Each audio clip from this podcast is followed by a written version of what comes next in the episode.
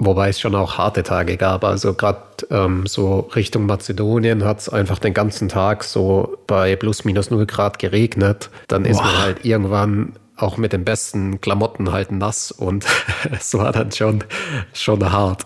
Da sind wir dann auch ähm, an unserem Ziel in Bitola, glaube ich, hieß es, ähm, angekommen und mussten am Schluss dann noch so, ein, so einen kleinen Pass hochfahren und das war schon, da habe ich glaube auch im Film gesagt, dass das einer meiner drei ekligsten Tage auf dem Fahrrad war. Aber auch irgendwie gehört das auch dazu und insgeheim gefällt es uns auch so ein bisschen, wenn es ähm, nicht so das klassische Schönwetter ist, sondern äh, alles auch ein bisschen wilder ist. Servus und herzlich willkommen bei Beyond Sports, dem Sportpodcast, bei dem es sich um mehr dreht als nur Rekorde und Bestzeiten. Mein Name ist Andy Wittmann, ich bin der Host und gemeinsam mit dem Helm- und Brillenhersteller Alpina, der das Projekt auch sponsert, habe ich mich auf die Suche nach spannenden Geschichten und Abenteuer gemacht. Und so viel kann ich euch schon mal verraten, wir sind fündig geworden. Und zwar bei den Athletinnen und Athleten des A-Teams. Was für eine abgefahrene Geschichte. Mit dem Zug nach Athen und von dort aus mit dem Rad wieder zurück nach München. Fünf Wochen waren Jochen Mesle und Max Konig unterwegs. Ihre Ski hatten sie bei der Aktion auch dabei. Ich spreche heute mit Ihnen über die Schwierigkeiten und über die Erfolge von Ihrem Projekt Balkan Express. Herzlich willkommen zu einem weiteren Alpina Podcast. Mein Name ist Andi Wittmann. Ich habe heute die Ehre, zwei Gäste zu haben. Und zwar zwei Gäste, die ich finde sehr ja, beeindruckende Projekte realisieren, beeindruckende Videoprojekte in erster Linie. Ich will begrüßen Jochen Mesle und Max Kroneck. Grüß euch. Ja, hallo Andi. Servus Andi. Freut uns. Servus, grüß euch. Ihr seid sehr gut befreundet, oder? Und auch schon sehr lange sehr gut befreundet. Und auch immer noch gut befreundet. genau, also wir haben uns vor knapp zehn Jahren dann mehr oder weniger kennengelernt und seitdem sind wir eigentlich ja jedes Jahr mehrmals auf jeden Fall in den Bergen unterwegs. Sehr cool, sehr cool. Ich würde sagen, als erstes wäre es nett, wenn sich jeder mal schnell, kurz und knapp vorstellt, nicht so ausführlich, einfach mal, dass wir kurz wissen, mit wem wir heute sprechen. Jochen, du darfst gern anfangen. Passt. Ähm, ich bin äh, Jochen, bin äh, aufgewachsen auf der Schwäbischen Alb. Dann zum Studium hat es mich nach Innsbruck in die Berge verschlagen und mittlerweile bin ich in München gelandet Natürlich über Skifahren hier im Alpina Podcast, aber auch ganz gerne einfach, äh, egal welches Sportgerät in der Natur unterwegs. Dann mache okay. ich mal weiter. Ähm, yes. Ich bin der Max, ähm, bin im Oberland aufgewachsen, ähm, also recht früh schon auf den Ski gestanden, wie ganz normal, glaube ich, hier. Und ja, möglichst viel Zeit immer draußen verbracht, an den Bergen verbracht. Das heißt, ähm, irgendwie übers Buckelpisten-Skifahren zum Freestyle-Skifahren gekommen und so immer mehr zum Gelände fahren und Touren gehen. Und ja, habe dann irgendwie zwischendrin noch eine ähm, Fotografenausbildung gemacht und bin gerade eben noch dabei, eine Bergführerausbildung zu machen. Das heißt, eigentlich alles, was ich mache, hat irgendwas mit draußen und mit Berg zu tun. ja, brutal. Wo bist du denn aufgewachsen im Oberland? Ecke Stamberger See. Und jetzt wohne ich in Benediktbeuern und ja, genau, habe die Benewand direkt vor der Tür. Mega, sehr cool. Und ihr beide habt euch über den Sport kennengelernt oder wie ist da die Verbindung entstanden? Eigentlich eine ganz witzige Story. Ähm, wir sind beide früher recht viel Park gefahren und waren so coole Kids mit weiten Hosen, die da immer abgehangen sind. Und wir waren so cool, dass wir auch uns nicht getraut haben, gegenseitig anzusprechen, weil der andere noch cooler war wie der andere. Und ähm, also genauer, gesagt, gedauert. genauer gesagt wollte ich eigentlich damals Max in Ehrwald ähm, für so ein Double Backy Props geben, aber der hatte in der Landung die Hand im Schnee und wollte dann meine Props gar nicht annehmen. Dann dachte ich mir, ja, okay, dann reden wir halt weiterhin nicht miteinander. aber dann äh, ging es recht schnell. Ich glaube, knapp ähm, ja, die, die Jahre drauf haben wir uns öfters bei Contests dann getroffen und ich weiß nicht, wann war das, Max? Ich glaube 2014 sind wir dann zusammen mhm. ähm, nach Südtirol gefahren, weil es da einen Winter gehabt, wo es im Süden ganz viel geschneit hat und ähm, uns, also den El Flamingo-Jungs und mir hat noch ein guter Skifahrer gefehlt und dann dachte ich, komm, gebe ich Max mal die Chance und rufe ihn an und der stand dann auch zwei Tage später unten in Südtirol und dann waren wir, glaube ich, eine Woche zusammen noch äh, powdern und ja, da ähm, haben wir dann die, die Hürde überwunden und waren eigentlich regelmäßig zusammen Skifahren.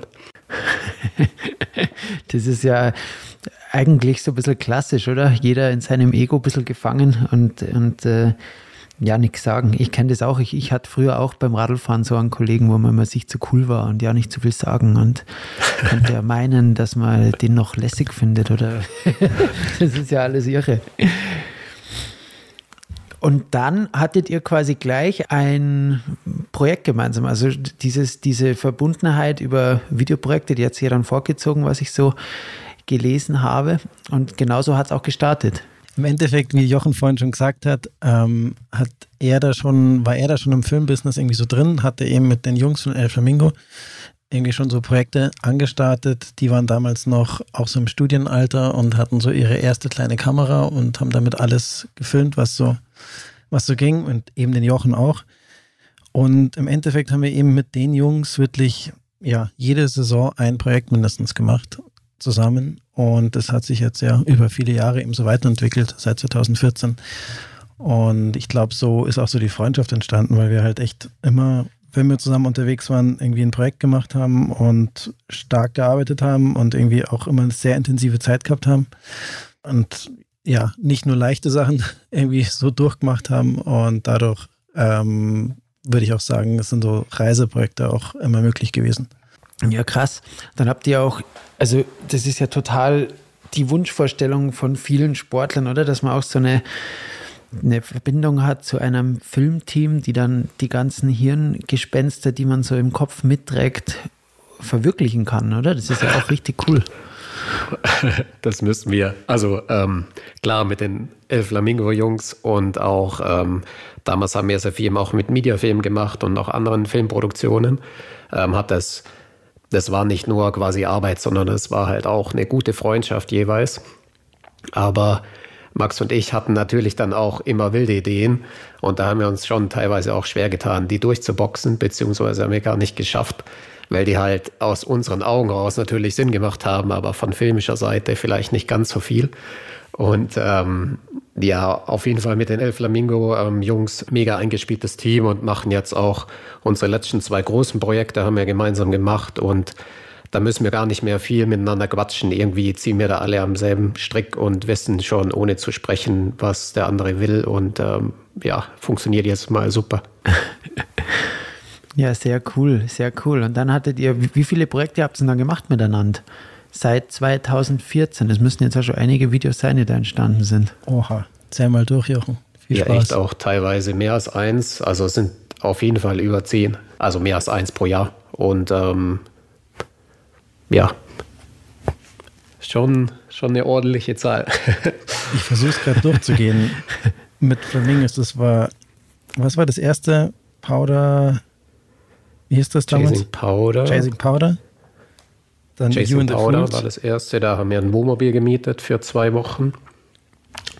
Und dann haben wir so ein Jahr so, ähm, glaube ich, sechs, sieben ähm, Episoden gemacht. Und dann dürfte eh schon Eis und Palm losgegangen sein. Ja, dazwischen waren noch einige Projekte mit Mediafilm und wo wir in Island waren und solche Sachen. Und dann war eben Eis und Palmen, genau. Full Moon, um, A Few Steps from Home und jetzt sind wir bei Balkan Express. Also schon so 10 kommt ziemlich gut hin. Ja, Wahnsinn. Aber voll geil. Also, das ist ja mega, wenn das so funktioniert, die Connection da ist und wenn man sich immer besser versteht, weil davon leben ja auch die Projekte, glaube ich. Das ist schon sehr viel wert, die Connection, die ihr da habt. Ähm, es, es, es hat quasi angefangen bei euch mit hauptsächlich Skifahren und ihr kommt aus dem Freestyle. Also das sieht man ja auch in euren Videoprojekten. Ihr seid ja wahnsinnig fit auf den Schienen, seid früher Park gefahren und dann wahrscheinlich auch mehr ins Backcountry gegangen, Skifahren im Tiefschnee. Oder wie war da so die Entwicklung sportlich gesehen?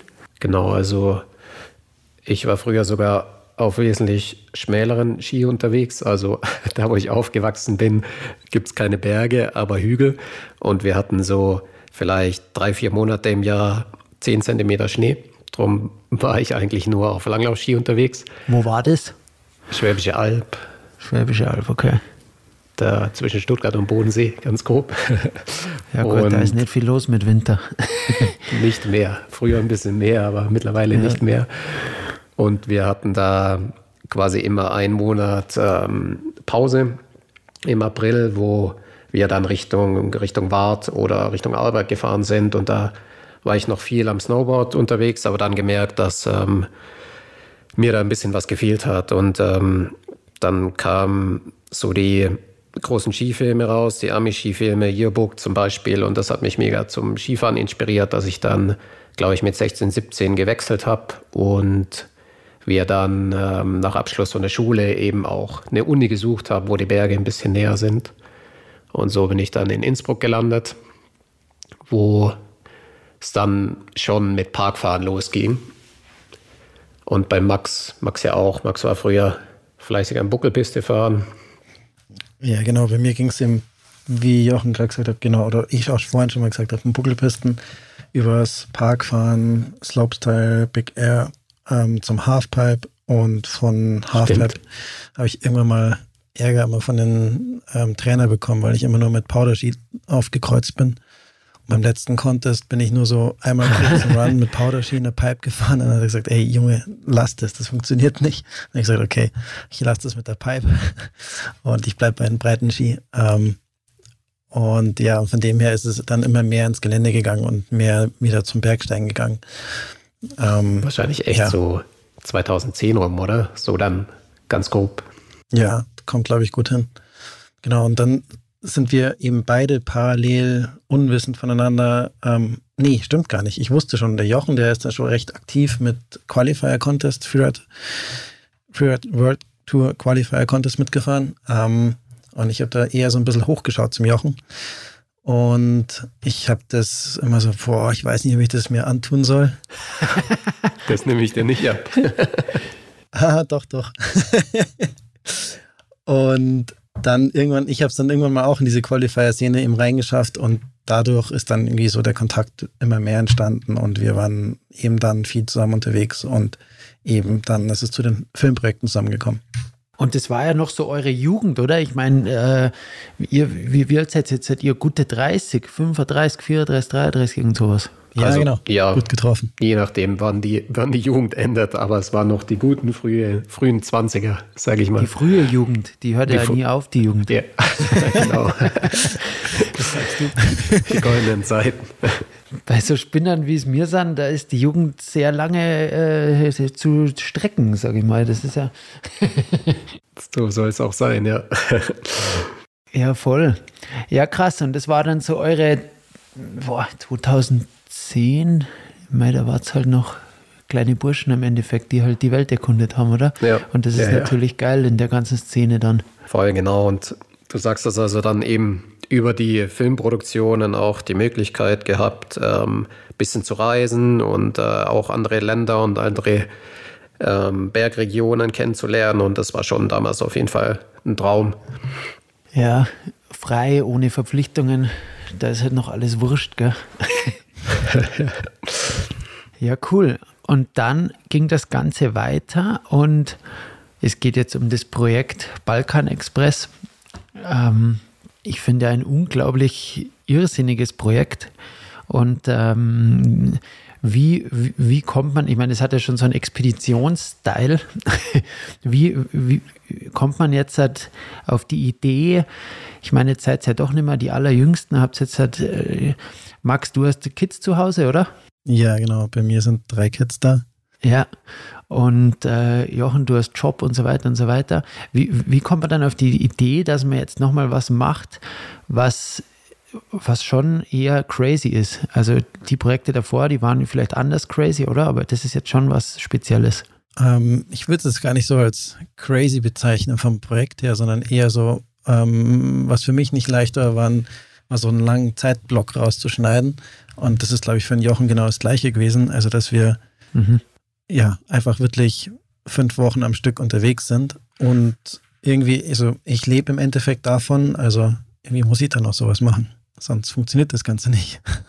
Okay, also Max, du lebst tatsächlich noch von diesen Sportgeschichten. Genau, ähm, ich lebe im Sommer, ähm, äh, fangen wir so rum an, ähm, im Winter hauptsächlich ähm, ist mein Job vor der Kamera aktiv zu sein und im Sommer bin ich viel hinter der Kamera aktiv, also als Fotograf oder auch manchmal irgendwie Kameraaushilfe und so. Und sonst eben mhm. jetzt mit der Bergführerausbildung bin ich seit zwei Jahren auch recht viel am Führen. Ähm, also ja, dieses ganze Outdoor-Bereich ist in irgendeiner Form im Job mit einbegriffen. Alles klar, alles klar. Das, also du bist wahrscheinlich selbstständig, oder? Genau, ich war noch nie angestellt und ich kann es mir auch nicht vorstellen. Sehr schön. Und du bist Jochen, du bist angestellt, oder? Genau, also ich habe mich. Ihr seid ähm, ja brutalst unterschiedlich. ja, das merkt man also, dann auch auf so einem fünf Wochen Trip ganz gut. nee, aber ich glaube insgeheim halt auch wieder, wieder nicht. Also ähm, ich habe auch spät bei mir gemerkt, dass mir der spießige Alltag doch ganz gut gefällt. Also ich kann irgendwie durch ähm, so eine Alltagsroutine wieder Energie schöpfen für die kleinen Abenteuer drumherum. Und ich glaube, so wie ich Max äh, einschätze, ist es bei ihm eher andersrum, dass er so ähm, sich da eingesperrt fühlen würde. Oder Max, wie ist es? Absolut, du sagst es. Also ich war die letzten sieben, acht Monate, die Tage, die ich zu Hause war, die kann ich abzählen. Das heißt es ist nicht, dass ich immer alleine unterwegs war, sondern auch viel mit Family unterwegs war. Ähm, also immer nur zu Hause sein und jeden Tag das Gleiche machen. Ich glaube, bei mir wird es nicht klappen. Ähm, ja, und Jochen und ich sind, glaube ich, schon ziemlich unterschiedlich in vielen Sachen. Aber ich würde sagen, wir ergänzen uns verdammt gut in den meisten Sachen. Klar gibt es auch manchmal so ein paar ähm, Reibepunkte dabei oder andere Ansichten, aber ich glaube, das passt sehr, sehr, sehr gut zusammen. ja, wahrscheinlich muss man das auch zulassen. Ähm, aber es ist ja eine ganz schöne Überleitung zu eurem Projekt Balkan Express, wo ihr, jetzt hast du es eh schon gesagt, fünf Wochen unterwegs seid. Vielleicht könnt ihr kurz erklären, was es mit dem Projekt auf sich hat, bevor wir dann ein bisschen über Details sprechen. Jo, ich glaube, da würde ich noch einen ganz kleinen Rückblick äh, zu Eis und Palmen damals ähm, einschmeißen. Wir haben Sehr damals vor, vor, vier Jahren überlegt oder vor fünf Jahren, ähm, wie denn ein Projekt aussehen würde, wenn wir alles in die an, eigene Hand nehmen würden und was wir eigentlich so am liebsten machen würden. Und kamen da dann unabhängig voneinander drauf, dass wir eigentlich genau dasselbe im Kopf ähm, hatten. Und wir wollten so ein bisschen wie wie früher als Kinder ähm, die Ausflüge äh, aufgebaut waren, wieder durchstarten, also von zu Hause aus starten, quasi ein Erlebnis, eine Reise von A nach B am Stück und ähm, so ein bisschen die Berge, die wir eigentlich eh schon kennen, auf eine andere Art und Weise ähm, kennenzulernen und haben uns damals überlegt, äh, was denn für so eine Reise ein schöne, schönes Transportmittel wäre und kam da drauf, dass ein Fahrrad eigentlich ganz praktisch ist wenn man irgendwie schnell genug ist, um noch zum, vom Fleck zu kommen, aber langsam genug, um so wirklich alles aufsaugen und wahrnehmen zu können. Ja. Und haben bei dem Projekt dann so unsere Hauptleidenschaften kombiniert, also natürlich die Berge, Skifahren und auch das Fotografieren. Und haben da eine mega coole Reise von zu Hause, von Bayern bis ähm, ans Mittelmeer in Nizza gemacht und haben unterwegs ähm, einige schöne Berge mitgenommen. Mhm. Und das hat uns mega gefallen. Und dann haben wir direkt nach der Reise, hat es irgendwie gekribbelt und haben die ganzen Jahre überlegt, was wir als nächstes machen können. Und so kamen wir dann äh, quasi zu unserem nächsten Projekt Balkan Express, also wo Max gerne weiter erzählen darf. ja, im Endeffekt ähm, haben wir danach immer wieder auch so Radlreisen gemacht, ähm, auch mal mit Ski, mal mit Kletterzeugs und weiß es ich und haben halt festgestellt, dass uns das mega taugt und dass das Ganze noch Verbesserungspotenzial hat und wollten deswegen auch mhm. nochmal sowas in ein bisschen größerer Form anreißen. Und im Endeffekt haben wir uns echt eine Karte hingelegt und haben uns überlegt, ja, was macht denn Sinn, von zu Hause aus zu starten? Ähm, und wenn man sich jetzt so das anschaut, man könnte jetzt in die Pyrenäen fahren, ähm, dann wäre halt erstmal ziemlich viel flach. Ähm, die andere Möglichkeit wäre irgendwie nach Norwegen hochzugurken, aber dann ist erstmal zehn Tage Flachlandradeln angesagt. Da bin ich nicht ja. so der Fan von. Und wahrscheinlich noch viel Gegenwind. Ähm, und dann es bleibt eigentlich nur noch die Möglichkeit, ein Bikerennen. Und für uns beide war der Bikerennen so ein bisschen, ja, weißes Blatt. Ähm, wir waren beide schon oft in Griechenland unterwegs, Jochen auch schon zum Skifahren ähm, und wusste, dass da zum Beispiel mega gute Skibedingungen geben kann.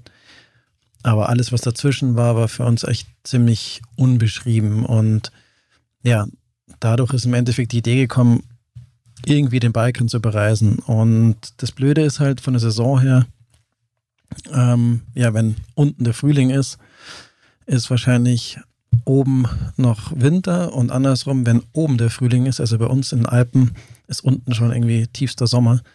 Also mussten wir mhm. eigentlich die Reiserichtung umdrehen, ähm, dass wir sozusagen im Frühling hinterherreisen. Also deswegen sind wir eben mit dem Zug runtergefahren mhm. nach Thessaloniki. Ähm, und das ist eben die alte Zugverbindung, die eben Balkan Express auch hieß oder Orient Express. Ähm, daher auch der Titel von dem Ganzen. Und ja. haben uns dann eben auf dem Rad ähm, auf dem Weg nach Hause zurückbegeben. Und ja, sind halt so mit dem Radl einige Berge angefahren, Regionen angefahren und haben uns so einen Weg nach Hause wieder ja, erarbeitet. Ja, und ihr, ihr hattet die Bikes dabei, das war euer Fortbewegungsmittel, ihr hattet Ski dabei, ihr hattet alles dabei, um Skifahren gehen zu können und habt das Ganze auf den Bikes mit euch transportiert, oder? Genau, das ist auch so ein bisschen der Knackpunkt. Ähm, wir wollten natürlich auch schnell genug sein, also leichtes Gepäck haben, um schnell genug zu sein, weil ich habe äh, von, meinem, von meiner Arbeit aus nur fünf Wochen Urlaub bekommen. also eh mega, dass ich äh, so lange weg sein äh, durfte am Stück. Aber das hieß halt, dass wir auch ordentlich Strecke machen mussten täglich, weil das waren, glaube ich, in Summe dann zweieinhalbtausend Kilometer in fünf Wochen. Also da muss man im Durchschnitt schon ordentlich Gas geben auf dem Fahrrad. Ja, brutal. Und Dementsprechend haben wir halt geschaut, dass wir bestens ausgestattet sind, aber so leicht wie möglich. Wollten aber natürlich auch äh, mit hochwertigen ähm, Objektiven zum Beispiel das Ganze filmen und äh, jeder ähm, von uns zwei hatte ähm, vorne am, Lenker so umfunktionierte ähm, Hip-Packs von Evoc, die man eigentlich um die Hüfte trägt, haben wir einfach über den äh, Lenker gehangen und hatten dort quasi unsere ähm, Kameras greifbar und ähm, ja, jeder einen Satz Objektive dabei, die Drohne noch quasi ähm, in der Fahrradtasche und äh, waren so quasi auf jeden Fall ausgestattet, um jeden Moment auch äh, festzuhalten. Aber ja, und nicht zu vergessen, achso, und nicht zu vergessen, sorry, wir hatten das Zeltzeugs auch dabei. Ja. Aber wir haben es nie hergegeben, das Zelt. Aber nie, nie im Zelt geschafft. Aber Moment mal, das heißt, ihr habt dieses, diesen kompletten Film, habt ihr beide unterwegs selber auch produziert, also gefilmt? Nicht äh, komplett. Äh, guter Nicht Einwurf. Also Nicht wir komplett. hatten ähm, die Flamingos, also der Philipp von den Flamingos und der Joshua, die haben uns die ersten zehn Tage von der Reise ähm, begleitet. Die sind mit dem Auto, haben die uns immer an so ein paar äh, ja, Checkpointen abgepasst und haben da ein paar Sachen gefilmt und dann vor allen Dingen beim Skifahren da mächtig unterstützt beim Filmen, dass das ganze System auch so ein bisschen verstanden wird, dass es so ein paar Aufnahmen von außen gibt und haben uns dann auch bei der ja, Einkunft, Ankunft zu Hause, also von Slowenien aus, wieder nach Hause begleitet, die letzten drei Tage oder vier Tage. Ähm, aber alles dazwischen haben wir selber gefilmt. Und generell auch da, wo die da waren, haben wir recht viel selber gefilmt. Ähm, und das war auch so ein bisschen das Ziel von dem Film, dass man eher vom, vom Feeling so ein bisschen mehr näher rankommt. Genau, also es durfte schon ein bisschen verwackelt sein. ja, das ist ja der Oberhammer. Das finde ich mega krass, weil ich weiß, wie viel Aufwand es ist, solche Aufnahmen. Und die Aufnahmen sind ja tatsächlich qualitativ wahnsinnig gut, dann noch zusätzlich zu den Strapazen, die man ja irgendwo dadurch lebt, ähm, zu machen. Das kann ja auch schnell mal zur Last werden, sowas. aber, die, aber ich würde jetzt erstmal nochmal gerne auf das Thema eingehen, wie ihr eure Bikes gepackt habt.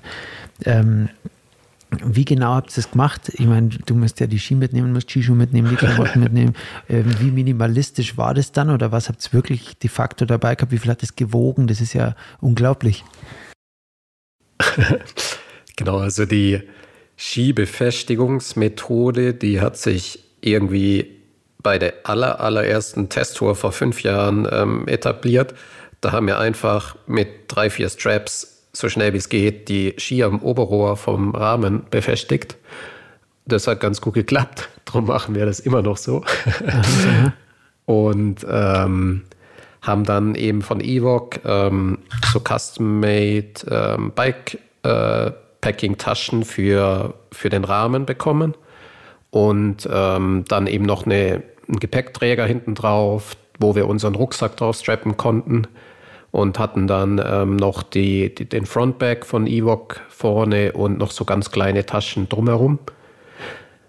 Und ähm, an der Gabel vorne kann man, gibt es so kleine Racks, wo man ganz gut ähm, die Skiboots äh, befestigen kann.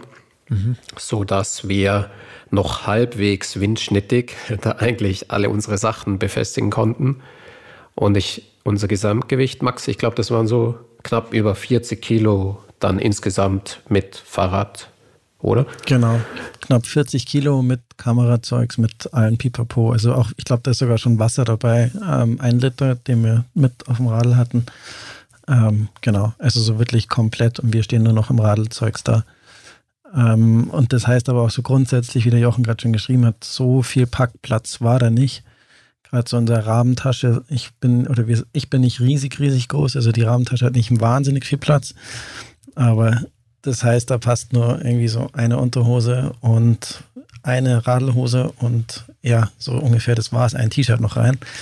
ähm, viel mehr Ersatzklamotten gab es nicht. Also es gab einfach ein Ski-Outfit, was wir hatten und ein Radl-Outfit und mehr gab es nicht. Ähm, alles dazwischen hat man mit den Sachen gemacht. Also im Café ist man mit der Radlhose gehockt und zweites Paar Schuhe oder so gab es sicherlich auch nicht. Aber ähm, zum Beispiel, wir hatten uns schon recht gut darauf eingestellt, dass es kalt werden könnte. Also wir hatten so Winterradelschuhe ähm, an.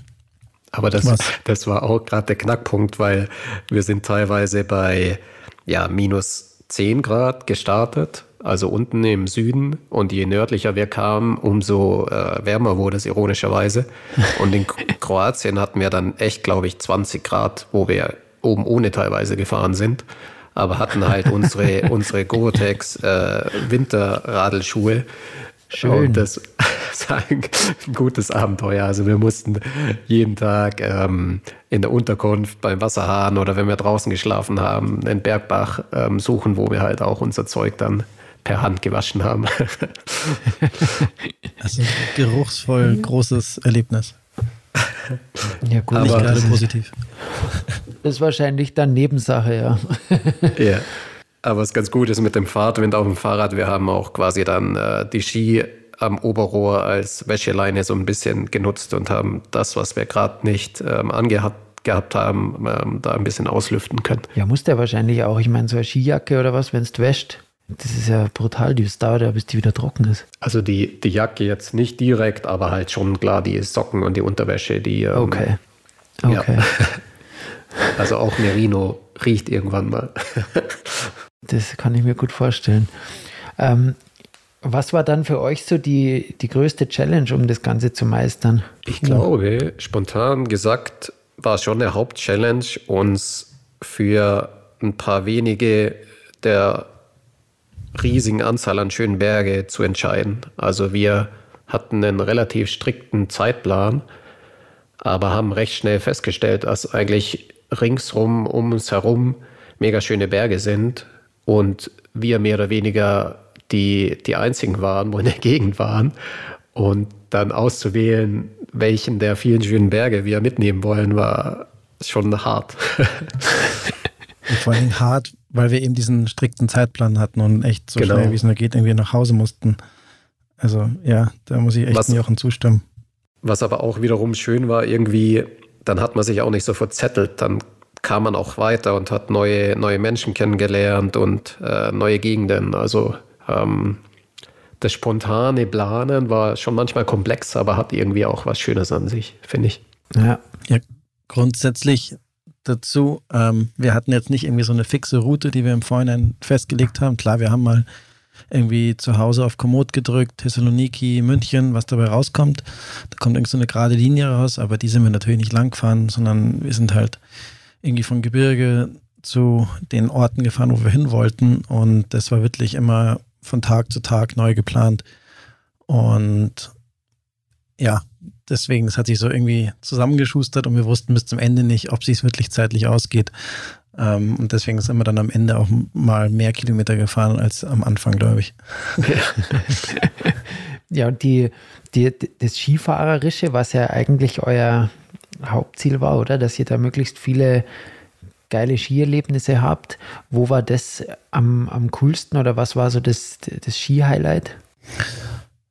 Würde spontan mal auf Albanien tippen. Ähm, das hat schon damit zu tun. Aha, ich weiß es nicht. ich hätte Griechenland gesagt. Doch Griechenland. ich spreche jetzt mal also, von, Italien, äh, von, von, Albanien, dann kannst du von Griechenland ja, berichten. Sehr schön.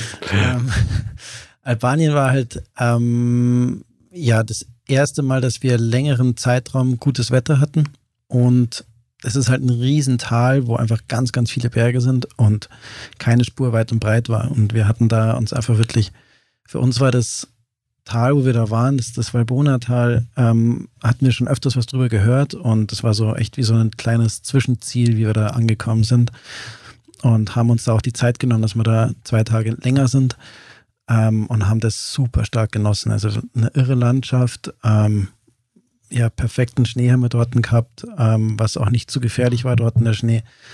Und halt wirklich keine Leute weit und breit. Und dann machen wir noch dazu super gut beherbergt. Also, das war echt der Wahnsinn dort in die zwei Tage. Jetzt, Jochen, kannst du von Griechenland Skifahren erzählen. Das andere Highlight. Jetzt, jetzt habe ich ja gar nichts mehr zu sagen. Ähm, nee, Albanien, wie Max schon gesagt hat, war echt genial. Da waren wir zum richtigen Zeitpunkt am richtigen Ort. Und was mir aber auch voll in Erinnerung geblieben ist, war eigentlich unser allererster Skitag. Das war, glaube ich, Tag zwei oder drei der Reise, wo wir Richtung Olymp äh, unterwegs waren in Griechenland. Und da hat es am Tag davor schon bis zum Meer runtergeschneit und die ganzen Einheimischen dort haben halt erzählt, was so ein krasser, genialer Winter es ist. Und ähm, alle haben nur von den Schneemengen geredet und dann haben wir da versucht mit unseren, wir hatten ja so Slicks auf dem Rad, ja, ja.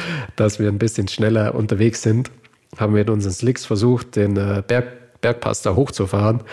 Und ähm, es hat dann dabei geändert, dass wir alles hochschieben mussten. und sind dann aber oben, haben wir auf Skitouren äh, auf, auf die Fälle gewechselt und sind dann durch so einen traumhaften griechischen Wald ähm, hochgelaufen Richtung Hütte. Und am nächsten Tag ja bei perfekten ähm, Pelos und Powderhängen ähm, gerade oben an der, an der Baumgrenze ähm, rausgekommen und dann ging die Sonne auf und es war zwar mega windig, also wir konnten nicht zu unserem ursprünglichen Ziel zum Olymp hoch, aber hatten da einen genialen ersten Tag mit ähm, Blick zum Meer und ähm, ja, es war, war herrlich. Ein richtig, richtig guter Start in die Tour würde noch dazu fügen, ähm, zu der ganzen Trage-Schiebemischen, die wir davor hatten, an dem Pass nach oben, ähm, wo wir dann umgesattelt haben. Endlich. Also ich glaube, das waren drei, vier Stunden Schieberei. Ja, wir haben gerade so die Räder hingestellt und gerade die Ski runtergebaut vom Radl.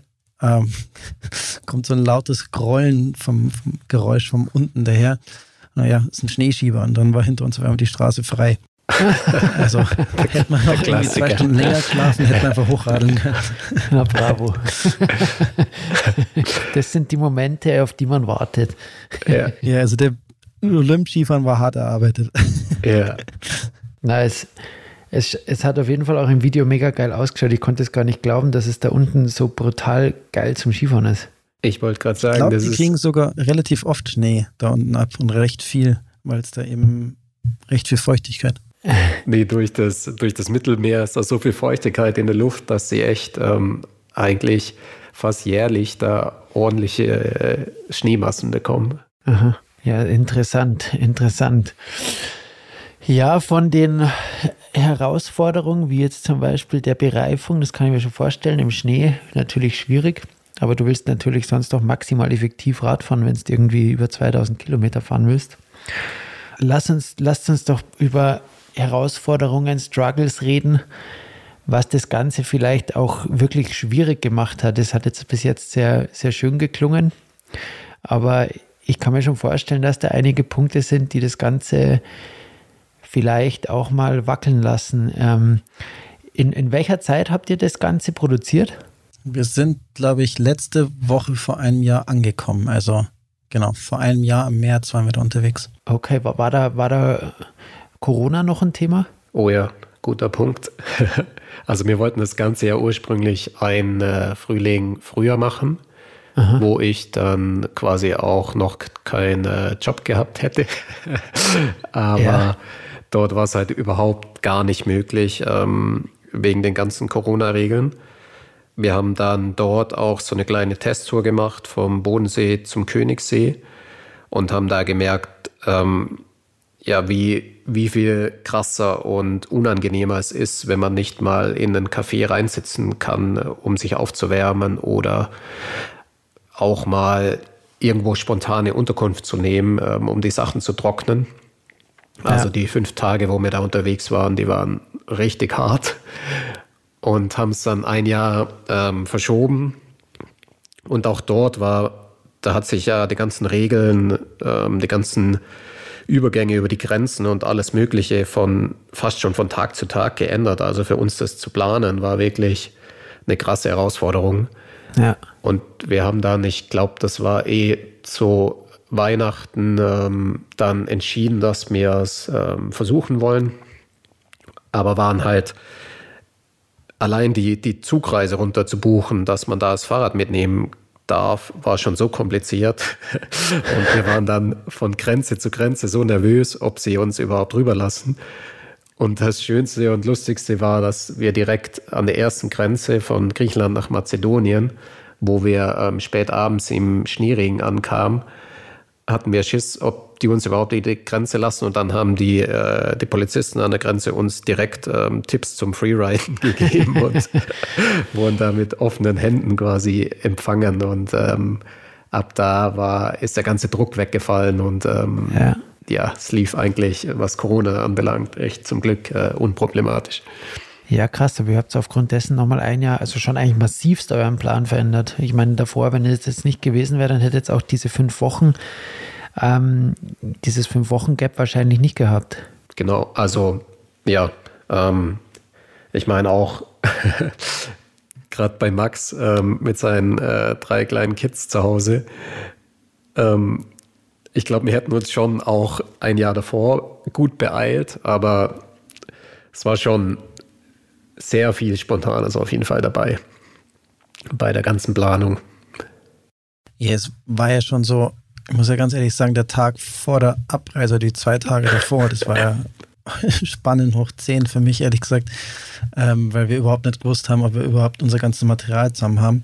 Also unsere Räder sind dann im Endeffekt, weil gerade eben durch Corona hatten die Räder ja alle, oder die ganzen Teile für die Räder hatten ja brutalen ähm, Lieferengpass. Das kennst, weißt du wahrscheinlich selber noch besser wie wir. Ja. Ähm, und wir haben unsere, unsere Räder, ich glaube, drei Tage vor Abreise erst bekommen ähm, und konnten die nicht wirklich Probe fahren. Also irgendwie mal kurz irgendwie mal eine Runde drehen, aber wirklich einstellen ging da nicht wirklich. Ähm, und wir haben dann da, ich glaube, in der Nacht, bevor wir in den Zug gestiegen sind, haben wir bis 4 Uhr in der Früh irgendwie unser Zeugs zusammengeschustert und versucht, dass wir irgendwie alles zusammenkriegen und dann wieder um 5 Uhr losgefahren. Das lag auch zum Teil an uns. Also wir sind schon immer so ein bisschen Team letzter Drücker. Und, und meine, alles erzählen. meine Lieblingsszene ist eh gewesen, wir ähm, waren hier bei mir in der Wohnung, ist direkt drunter so ein nettes Restaurant, da waren wir noch essen bis um abends um elf. Und in der Früh um sechs ging, glaube ich, unser Zug, aber wir hatten halt erst grob ein Drittel gepackt.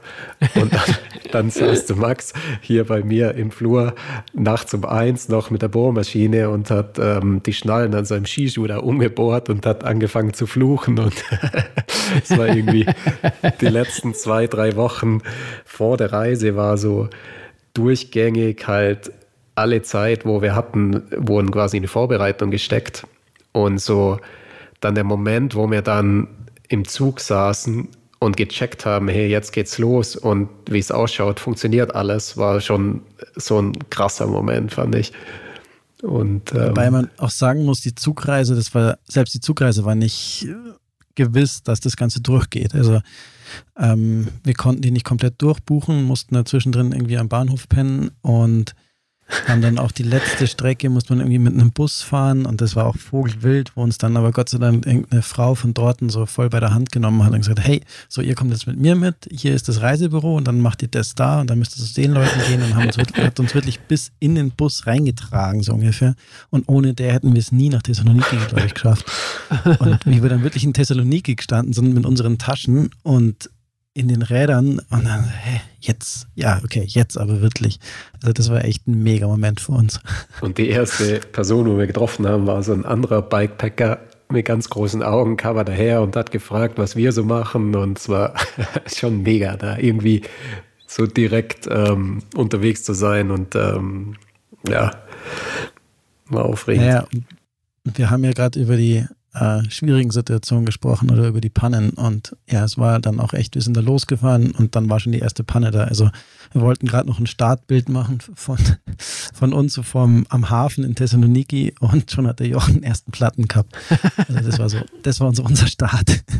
Ja, wir hatten eben Tubeless-Reifen und eben noch keine Chance gehabt, die Milch so ein bisschen einzufahren und ja. dann am ersten Tag oder zehn Kilometer später habe ich noch zu Max gemeint, komm, wir sind schon spät dran, da gibt es so eine Abkürzung. Und dann sind wir erstmal im Schlamm festgesteckt. und irgendwie das, äh, unsere Unterkunft, die wir angepeilt haben, oder das Restaurant dort hat halt um 10 zugemacht und wir haben es halt wirklich mit ähm, alle 10 Kilometer mein Reifen aufpumpen auf die letzten fünf Minuten dorthin geschafft und irgendwie so, so Situationen ziehen sich durch die ganze Reise so ein bisschen, dass wir in der Früh eigentlich ähm, so gemütlich sind. Dann irgendwann so gegen 10, 11 wäre ich so ein bisschen nervös und mein, komm Max, lass mal losstarten. Und so mehr als die Hälfte oder 60, 70 Prozent der ganzen Kilometer macht mir eigentlich so um Sonnenuntergangszeit oder dann nachts im Dunkeln. Und das ist ja, auch so, so eine Phase, wo wir so richtig aufblühen. Und ähm, auch wenn ich nervös bin in der Früh, so die, die Stunden oder Minuten, wo wir dann abends Gas geben, sind eigentlich die, wo uns am meisten Spaß machen, wo eigentlich alle anderen, die das sehen, nur einen Kopf schütteln und ähm, ist eigentlich genau, was wir am meisten genießen, glaube ich. Ja, es ist auch so, dass einem da irgendwie nicht mehr so viel ablenkt, oder? Also bei uns ist sonst eben viel die Kamera in der Hand und so und dann ha, bleib, lass mal hier stehen bleiben, lass noch ein Foto machen, lass noch da einen Kaffee trinken oder was weiß ich. Und wenn es halt dunkel ist, dann ja, was sollen wir dann noch irgendwie fotografieren oder so, sondern dann wird halt einfach geradelt. Ja, also, dann verpasst man nichts. Ja, genau. Ja, verstehe schon, verstehe schon. Wo ich nochmal kurz zurückkommen will, war das dann nicht so in der Zugfahrt, dass ich euch immer gedacht habe, boah, hoffentlich haben wir nichts vergessen, oder? Da ist ja ganz lange Zeit zum Überlegen. ich, ich glaube, dadurch, dass wir das echt oft gemacht haben, war mir da davor ziemlich akribisch mit den ganzen Listen und haben okay. auch aufs, auf jedes Gramm das quasi aufgelistet gehabt. Es ja. war eher dann noch so im Zug so, hey, was können wir noch weglassen, was ist unnötig und äh, wo können okay. wir noch so ein bisschen Gewicht sparen. okay, okay. Ja, krass. Und dann seid ihr viel nachts gefahren. Ich meine, das ist ja auch nicht so lustig, oder? Mit dem Radl. Ich meine, klar, ihr habt da Lichter dran, habe ich gesehen. Ähm, aber ich kenne selber Radfahren in der Nacht, dann, ich weiß nicht, wie die Straßen dort sind, LKWs, Autos, ist ja auch immer so ein bisschen sketchy, oder? Ja, irgendwo schon, aber man muss sagen, also die meisten Straßen, die wir gefahren sind, waren relativ ruhig.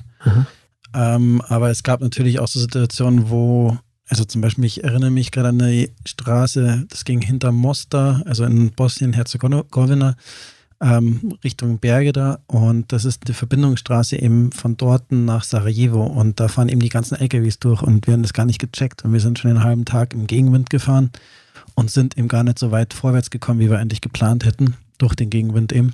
Mhm. Ähm, und haben dann gemeint, ja, jetzt müssen wir noch mal ein bisschen Gas geben in der Nacht. Und dann haben uns echt die LKWs da halbwegs vom, von der Straße runtergedrückt und noch dazu der Gegenwind und so. Und da war es echt ziemlich grausig und grenzwertig. Und das haben wir uns dann echt, da sind wir dann auch stehen geblieben und gesagt, hey, das geht nicht. Und haben uns dann da irgendwie zum Schlafen gelegt und haben am nächsten Tag das Ganze neu, nochmal neu gestartet. Also ähm, wenn da viel Verkehr war, dann und so grausiger Verkehr war, dann sind wir da, glaube ich, schon vernünftig genug, dass wir da dann warten und am nächsten Tag weiterfahren. Ja. Ja, das ist ja immer dieses, dieses Thema. Wie, wie sind dort überhaupt die Autofahrer im, oder, oder wie ist da das Verhältnis Radfahrer, Autofahrer? Ich meine, ich kenne es ja hier von uns, da ist es ja teilweise ein bisschen extremst, was da so passiert auf den Straßen. Ja, guter Punkt. Also ich glaube, den letzten Radlfahrer haben wir in Griechenland gesehen und den nächsten gefühlt in Italien. Also ähm, ja.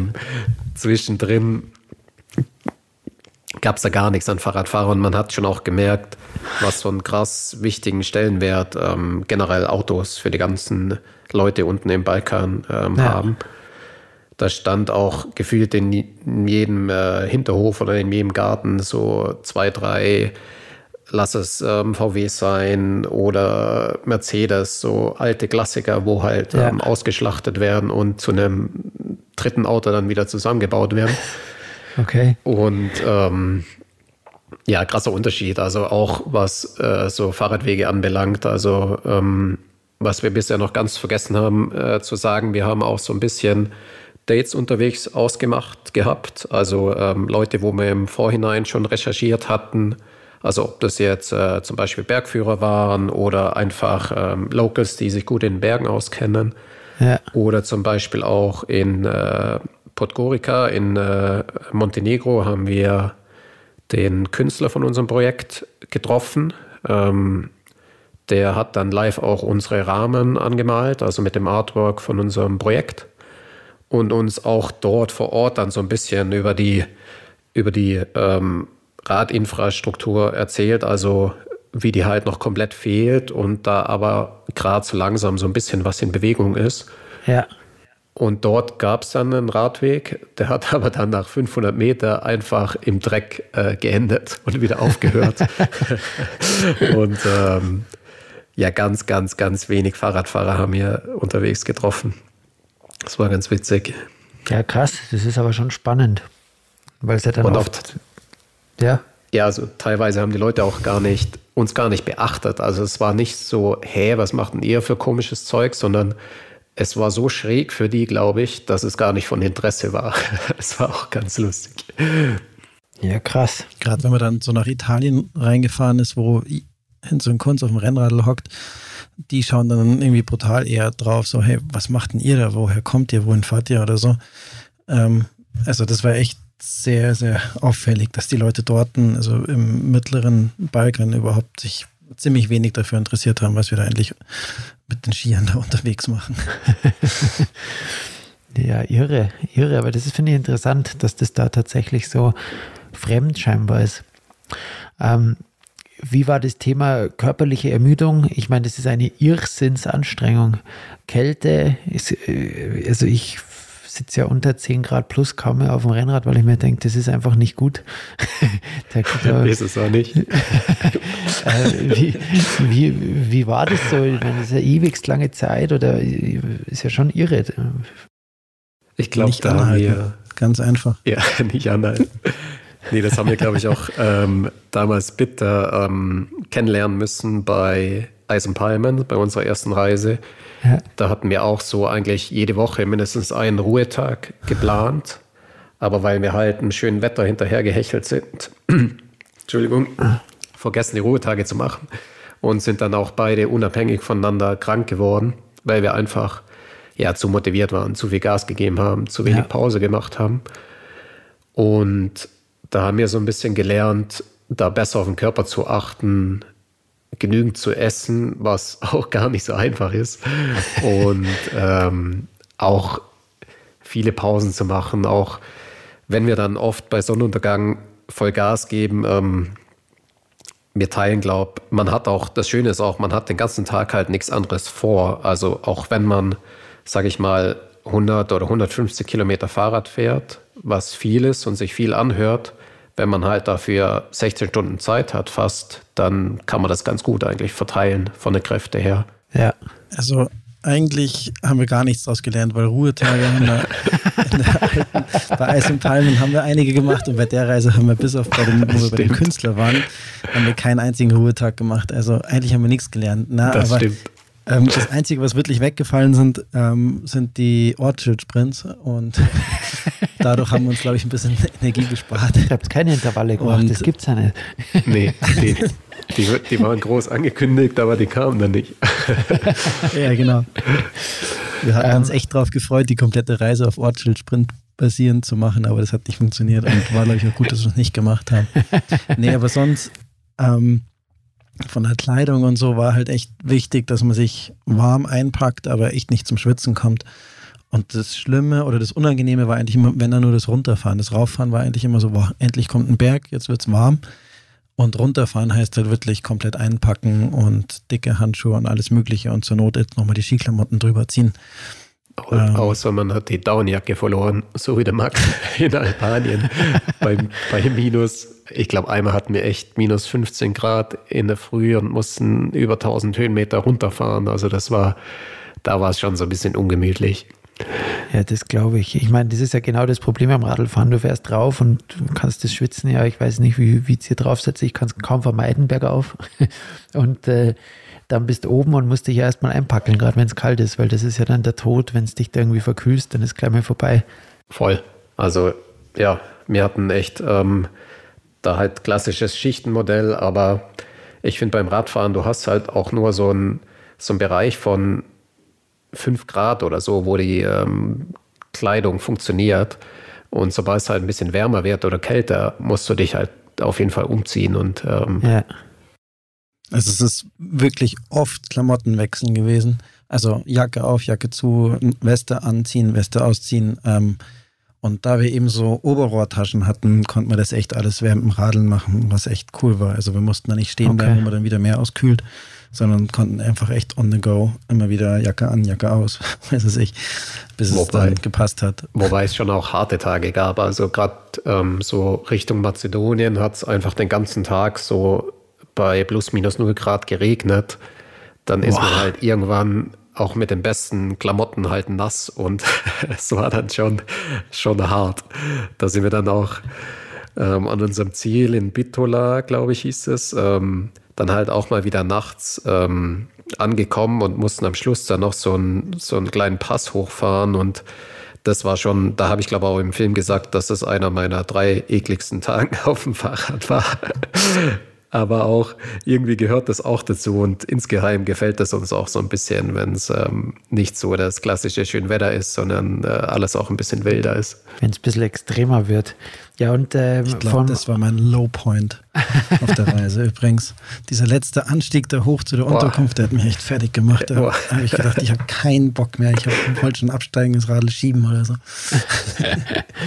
und, Aber wurden dann gut belohnt, waren dann mega gut aufgefangen ja. worden in so einem super feinen Herberge mit Holzofen und was weiß ich. Ja, geil. Das tut dann gut. Und das Thema, was vorhin am Anfang gesagt habt, dass die Bikes so kurzfristig kamen und ähm, vom, vom Gestell oder, oder irgendwelche Schmerzen, weil wenn jetzt das Rad nicht gut auf euch eingestellt ist, kann ich mir vorstellen, dass das ja auch, äh, das muss ja schon passen. Jetzt hockt ihr ja doch ganz schön viele Stunden im Sattel. Also so grob hat schon gepasst, würde ich sagen. Ähm, wir haben auch schon immer wieder versucht, ein bisschen dran rumzustellen und so. ja. Aber ich glaube, so die ersten fünf Tage oder zehn Tage habe ich schon auch echt oft noch Nackenweh gehabt. Aber dann hat sich irgendwie der Körper ganz gut darauf eingestellt. Also wenn sich das Radl nicht einstellt, dann macht es der Körper schon auch ganz gut.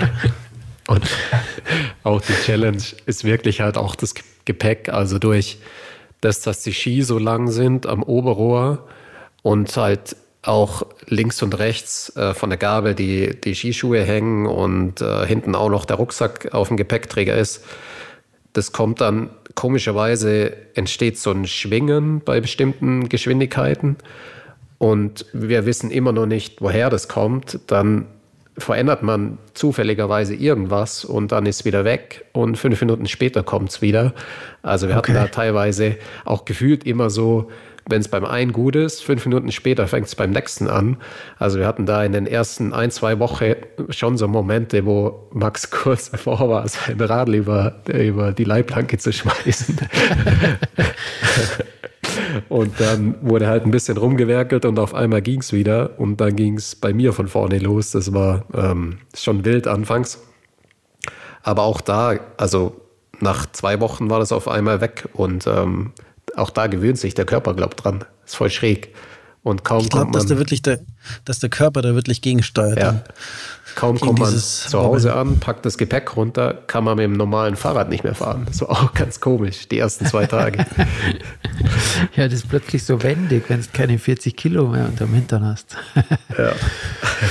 Ja, krass. Und, und das Gepäck war das nicht irgendwie im Weg? Also das Wichtigste ist ja wahrscheinlich, dass deine, dieser Bereich, wo du trittst für die Beine und so weiter, dass das einfach äh, flowig läuft, oder? Dass da nichts stört oder dass du irgendwie Probleme hast. Ja, voll. Also das ist so der große Punkt, glaube ich. Ähm, und also es gibt ja mittlerweile auch so Schiebefestigungen, die vorgefertigt sind fürs Radl. Ich glaube, das funktioniert auch alles super gut, aber eben nicht auf der langen Strecke, weil du dann halt echt immer mit dem Knie steuerst und dann nicht mehr in der natürlichen Tretposition fahren könntest. Ähm, und deswegen sind wir eben zu dieser Strap-Möglichkeit immer noch dabei geblieben, weil wir halt so möglichst nah am Rahmen bleiben können. Ähm, ja, und dann funktioniert es aber schon ganz gut. Und echt, also gerade die, die Racks vorne an der Gabel für die Skischuhe, die kann man dann auch noch mit allem Möglichen füllen. Und die zwei Lenkertaschen, ähm, die wir quasi vorne drauf hatten, also die, die Hip-Pack, wo wir einfach vorne ja, drüber ja, geschmissen haben. Ja.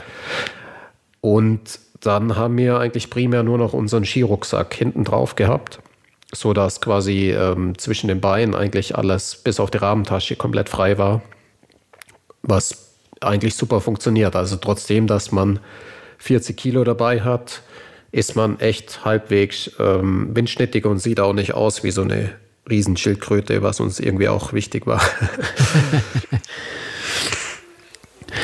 okay. Und ähm, was jetzt natürlich interessant ist, fünf Wochen ist eine sehr lange Zeit. Ähm, wie hat sich denn jetzt der Jochen da mit Max so verstanden oder hat es auch mal gekriselt bei euch? Du spielst gerade auf so Filmszenen an. Ich merke das schon. Ja, die waren ja sehr, ich meine, die waren jetzt nicht lange. Also wenn, wenn das alles war, dann lief es doch perfekt. Ja, tatsächlich. Glaub, ja. Ähm, die, es gab, glaube ich, in der Reise zwei Momente, wo es mal so ein bisschen gekriselt hat bei uns.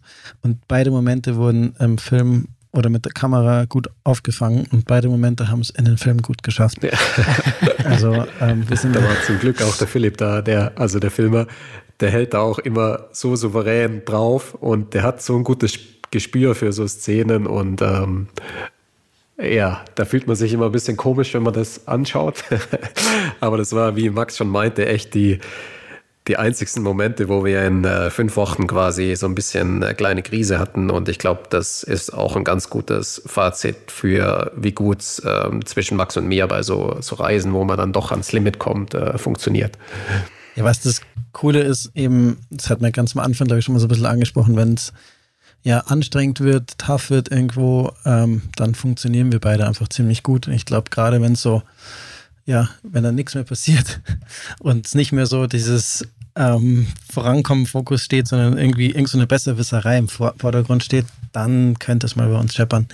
Aber ähm, das hat sich dann bei uns eigentlich auch immer ziemlich schnell wieder eingegroovt, wenn dann irgendwie der Jochen mal wieder ein paar hundert Meter vorfährt oder einen Kilometer und sein Strava-Segment da irgendwo einfährt und dann ist wieder alles gut. ähm, ich trete dann ruhig dahinter nach und dann treffen wir uns wieder und dann ist wieder alles tipptopp. Und, also das ist echt beim Radeln funktioniert das super. Ich meine, da ja. kann man ja easy Abstand nehmen und voll. Aber eben auch sonst sind wir die meiste Zeit von der Reise echt die ganze Zeit nebeneinander gefahren, auch wenn das aerodynamisch jetzt nicht so sinnvoll ist, aber sind nebeneinander gefahren, weil wir die ganze Zeit gequatscht haben. Also ähm, das ist schon einiges an Zeit, die man zum Quatschen hat. Und wenn das alles sonst so gut gelaufen hat, besser kann es nicht laufen. Ja, ist ja auch oft so, dass man dann das mal rauslässt, wenn noch jemand da ist. Vielleicht war er dann gerade der Filmer, der, der euch dann dazu gebracht hat, doch mal ein bisschen zu stänkern. Sehr gut. Da, der zuhört. Aber das war, Wir hatten ja auch so ein bisschen ein Storybook oder halt viel davor gesprochen, wie wir filmen wollen und was wir alles ähm, auffangen wollen. Und es war schon auch so ein bisschen die, die Ansage, so, wenn mal was schief läuft oder ähm, dann auf jeden Fall draufhalten.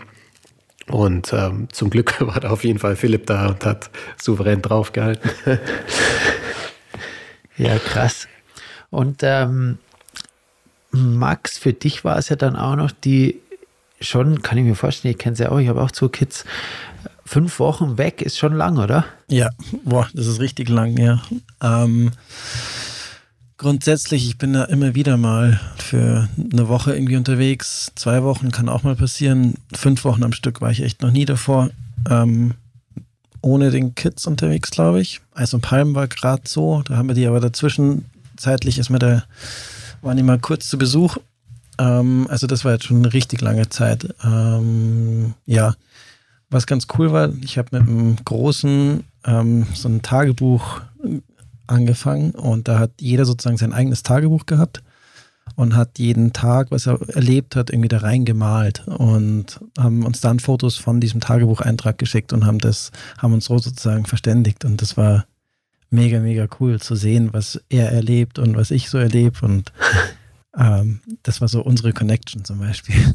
Cool, wie alt? Aber grundsätzlich, er, er ist jetzt fünf und die zwei Mädels sind drei. Also mit denen war das mit Malen noch nicht damals möglich gewesen. Ja. Ähm, genau, aber es war echt, ja, eine richtig lange Zeit. Und ja, Gott sei Dank gibt es eben ja die Handys und so, dass man wenigstens ein bisschen Connection hat.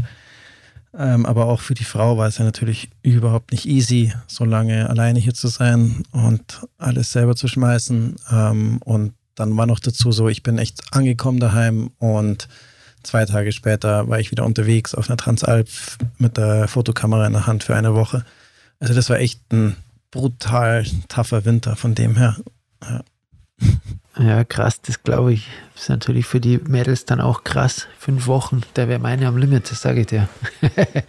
ja, voll, verstehe ich. Ähm, aber was man auch sagen muss, ähm, was ich auch immer wieder, was wir immer wieder diskutieren, ähm, ob ein Vollzeitjob besser wäre, also wo ich 8 to 5 unterwegs wäre.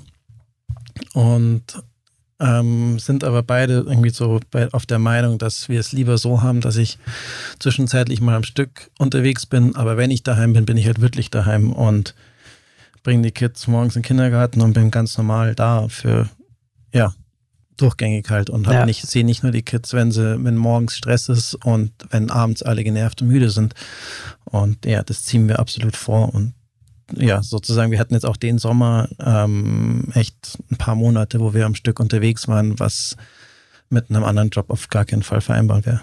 Also wir feiern das so. Ja, ja, ich, ich weiß, von was du sprichst. Bei uns ist genau das Gleiche. Und es ist definitiv. Ihr seid so. beide unterwegs, oder?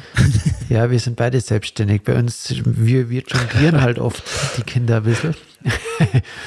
aber, aber aktuell ist schon so, dass ich mehr mache wie sie und aber wie gesagt, am Ende ist man flexibel und man, man, man ist nicht irgendwo angebunden an, an, an Arbeitszeiten. Ich kann es alles selber organisieren. Es gibt, wie wie es immer ist, glaube ich, in der Selbstständigkeit. Du hast halt mal einige Tage oder mal Wochen, wo es brennt und dafür hast du auch wieder Tage und Wochen, wo es halt brutal geil ist und du einfach irre viel Zeit hast für die Familie. Ja, genau. Genau, absolut.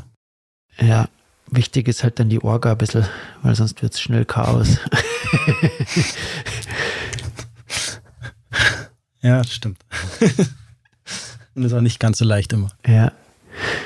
Ja, mega. Und dann habt ihr es tatsächlich geschafft, nach fünf Wochen in München anzukommen. Ihr seid dann, wie, wie, wie war das Ganze dann so die letzte Phase? Ich habe das angeschaut und dann war plötzlich, glaube ich, recht viel Fahren, recht viel Fahrradfahren, kein Schnee, recht irre viel Fahrradfahren plötzlich, oder? Ja, wir, ja, also es ging wirklich der Schnee so ein bisschen aus. Also ähm, bis Kosovo hat es eigentlich jeden Tag geregnet auf dem Fahrrad beziehungsweise geschneit auf dem Berg.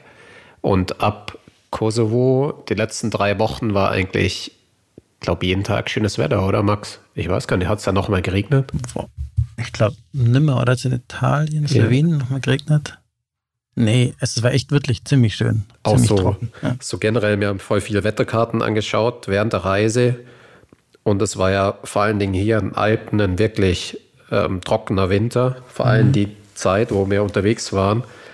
Und anfangs, wo wir ganz im Süden waren, war eigentlich so die einzigsten Niederschlagsbilder ähm, direkt bei uns unten. Also überall war es trocken und bei uns war es halt so tief lila, weil so wie Schnee runterkam.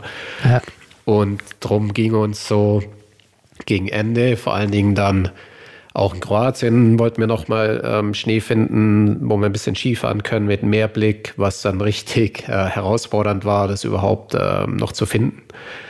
Und ähm, sind dann in Slowenien nochmal Ski gefahren, im Sotschertal, was mega schön war, aber der Schnee war halt ziemlich bescheiden. Ja. Und ursprünglich wollten wir so die Reise in unseren äh, heimischen Bergen quasi abschließen, aber haben uns dann eben spontan entschieden, weil es eigentlich nur noch bei 10 Grad geregnet hat und äh, kein Schnee und äh, kein gutes Wetter mehr in Sicht war, dass wir uns äh, die letzten zwei Etappen äh, quasi am Stück zum Abschluss gönnen und sind dann, glaube von Obertauern bis nach München durchgefetzt am letzten Tag. ja, Wahnsinn. Haben es dann wirklich auch noch rechtzeitig, also ähm, zurückgeschafft, bevor es wieder mit der normalen Arbeit, sage ich mal, losging weil ich hatte schon so ein bisschen den Gedanken, dass ich wahrscheinlich nach den fünf Wochen dann pünktlich montags in der Früh um 8 Uhr in München ankomme und quasi direkt in die Arbeit starten muss. Aber so hatten wir dann doch noch äh, zwei Tage Polster durch die, die letzte Königsetappe. Ja, und grundsätzlich war es ankommt diesmal echt so ein bisschen anders, weil sonst war immer so, bei unseren Reisen meistens das Ziel, irgendwo ein fernes Ziel, wo wir hingefahren sind, was man sich so ein Bild im Kopf ausmalt, oder?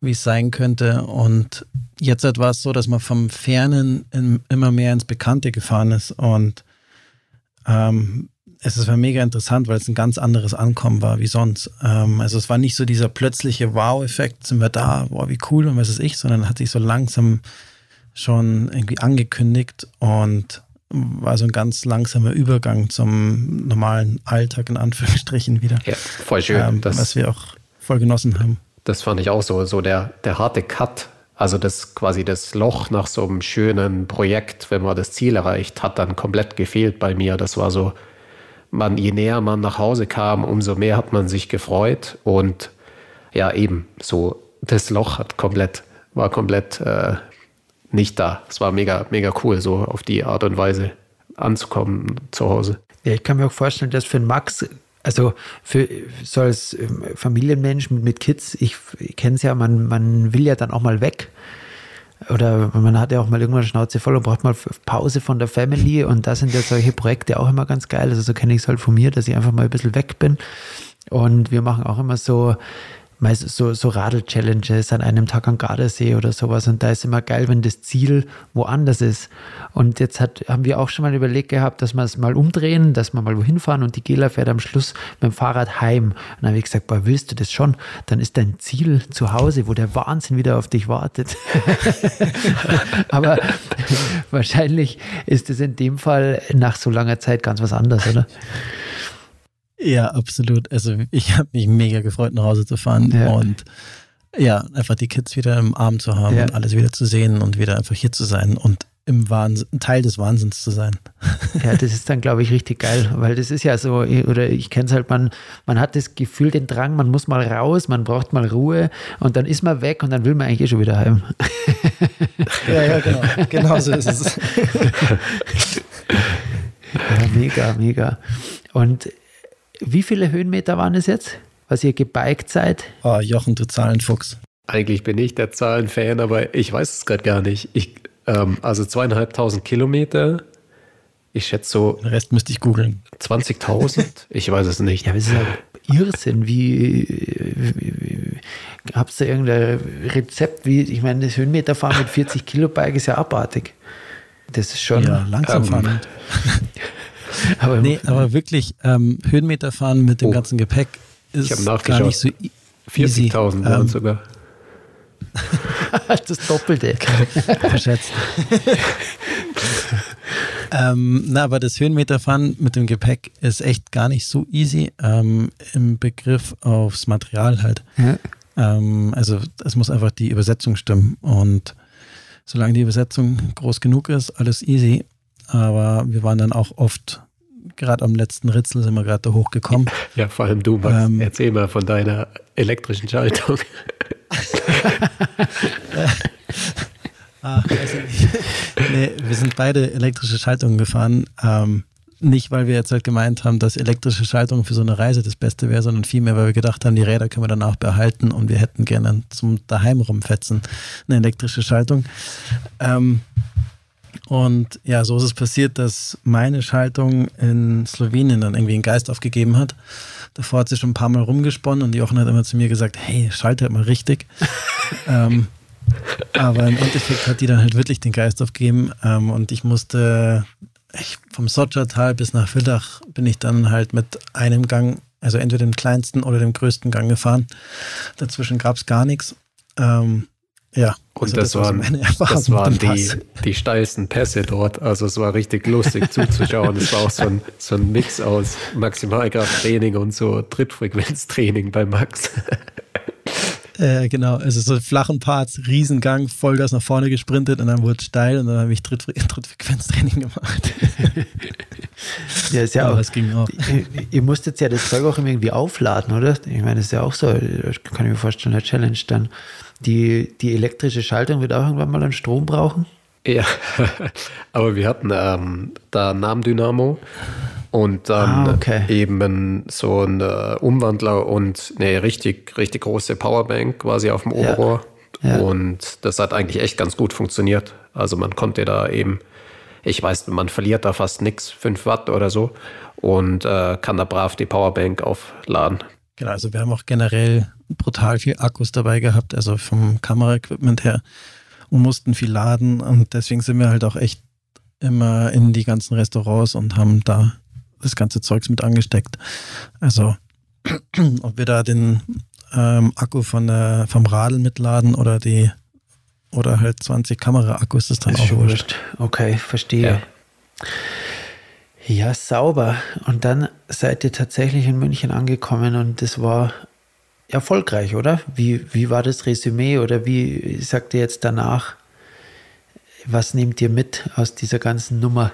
Ja, voll. Also ich finde richtig schön zu sehen, dass wir halt auch so nicht nur die, die Ski- oder Radszene quasi ansprechen, sondern irgendwie gefühlt so ein breites Publikum und ist auch so ein bisschen, ähm, worauf wir raus wollten. Also, dass es nicht die wildesten, krassen Sachen an irgendeinem exotischen äh, Platz sein muss, Moment. sondern dass man halt so ein. Moment.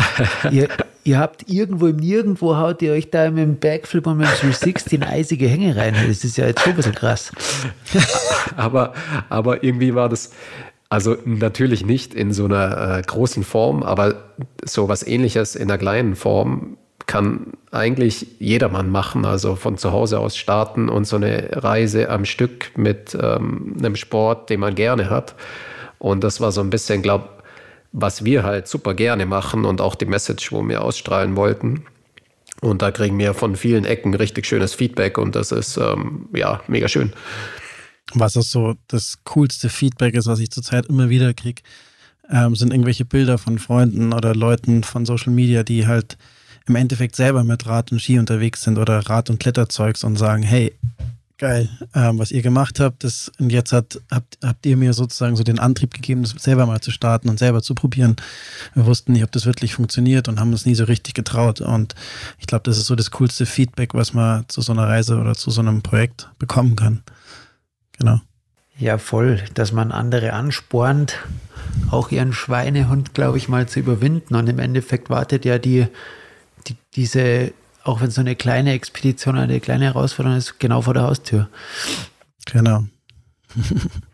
ja, mega, mega. Und ihr habt, glaube ich, coole Leute kennengelernt, oder? Ihr habt, was ich gesehen habe, dann Locals getroffen und somit auch wieder euch Sachen zeigen lassen, die ihr sonst vielleicht gar nicht gefunden hättet, oder? Ja, voll. Und auch eben, also ob es jetzt quasi ähm, Berge waren oder Empfehlungen zum Skifahren, aber auch so ein bisschen, ähm, gerade zum Beispiel vom, vom Edis und von der Uta im Kosovo, haben wir da halt einen mega Einblick bekommen, ähm, was gerade jetzt so in Bewegung ist, was Bergsport anbelangt oder auch so was aktuell gerade politisch und so im Land überhaupt ähm, abgeht, weil gefühlt gehört Balkan halt zwar zu Europa, aber so ich hatte nicht wirklich einen Plan, was zwischen Griechenland und zu Hause passiert. Ja. Und das war halt das mega schön, da vor Ort ähm, die geplanten Treffen gehabt zu haben, aber halt auch spontan von den Leuten unterwegs zu erfahren, so was die bewegt und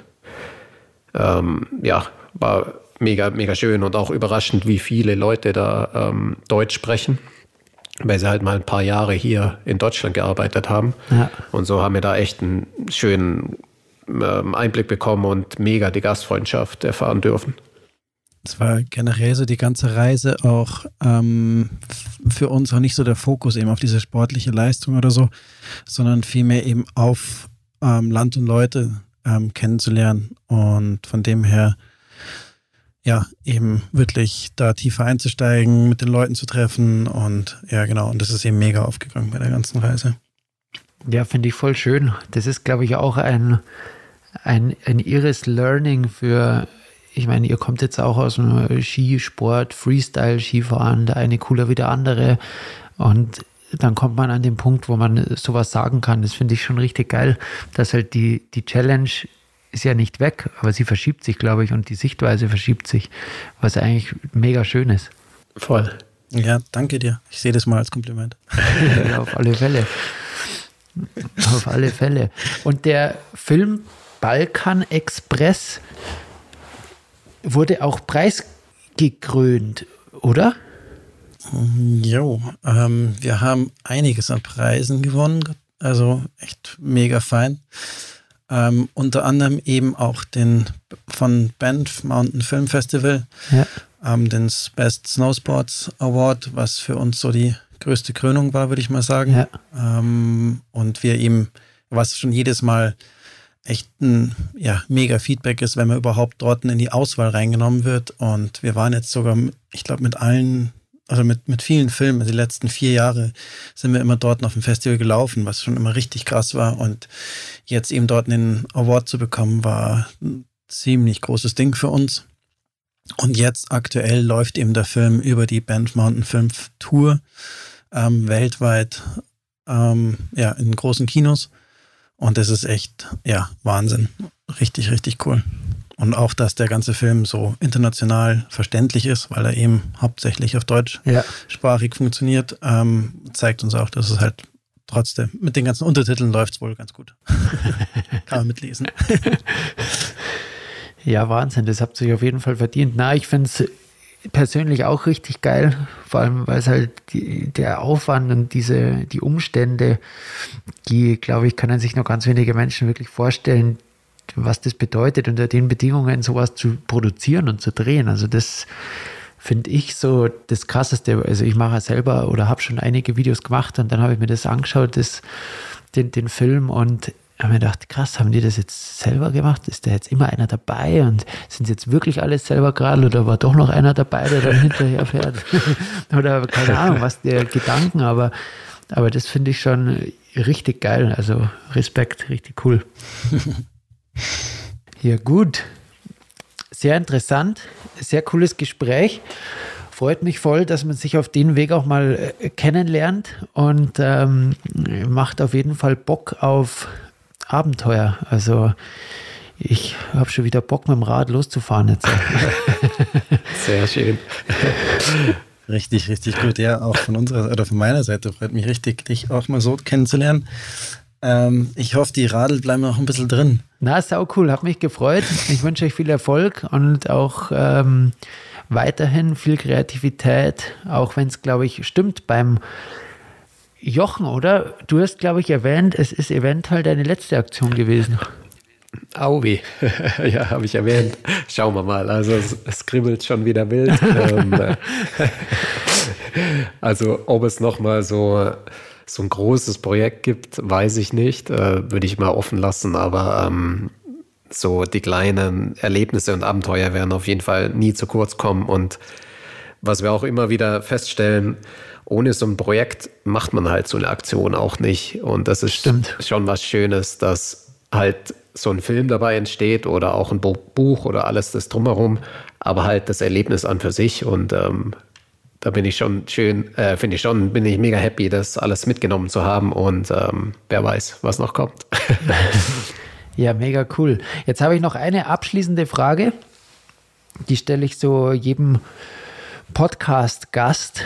Ähm, und zwar geht es darum, da bin ich jetzt gespannt, was bei euch rauskommt. Ähm, was würdet ihr, oder ich stelle es jedem einzeln, Jochen, erst du, was würdest du in deinem Leben anders machen, wenn du jetzt die Möglichkeit hättest, was zu verändern, wo du jetzt im Nachhinein sagst, boah, das war vielleicht nicht ideal. Und jetzt bitte nicht antworten, dass alles richtig war, was passiert ist und es hat alles seinen Grund, sondern also es, es äh, geht wirklich um was, wo du sagst, hey, das würde ich jetzt irgendwie anders machen. Also manchmal denke ich mir, was wäre passiert, wenn ich Snowboarder geblieben wäre? Dann hättest du ein Brett an dein Radl hinschnallen müssen. das stimmt. Aui. Ähm, ich fände es ja fast interessanter, was wäre gewesen, wenn du Langläufer geblieben wärst. Aui. Dann würde ich jetzt wahrscheinlich unter 70 Kilo wiegen. Zählt das schon als Antwort? Naja, es war jetzt nichts, wo du sagst, das würdest du jetzt anders machen. Du würdest dich fragen, was. Ach so. Aber es geht, wie gesagt, ja. um das, was wirklich, was du quasi falsch gemacht hast im Nachhinein oder was du jetzt ändern würdest. Oh, echt schwierig. Also, ich lasse mal Max antworten. Vielleicht kommt noch was.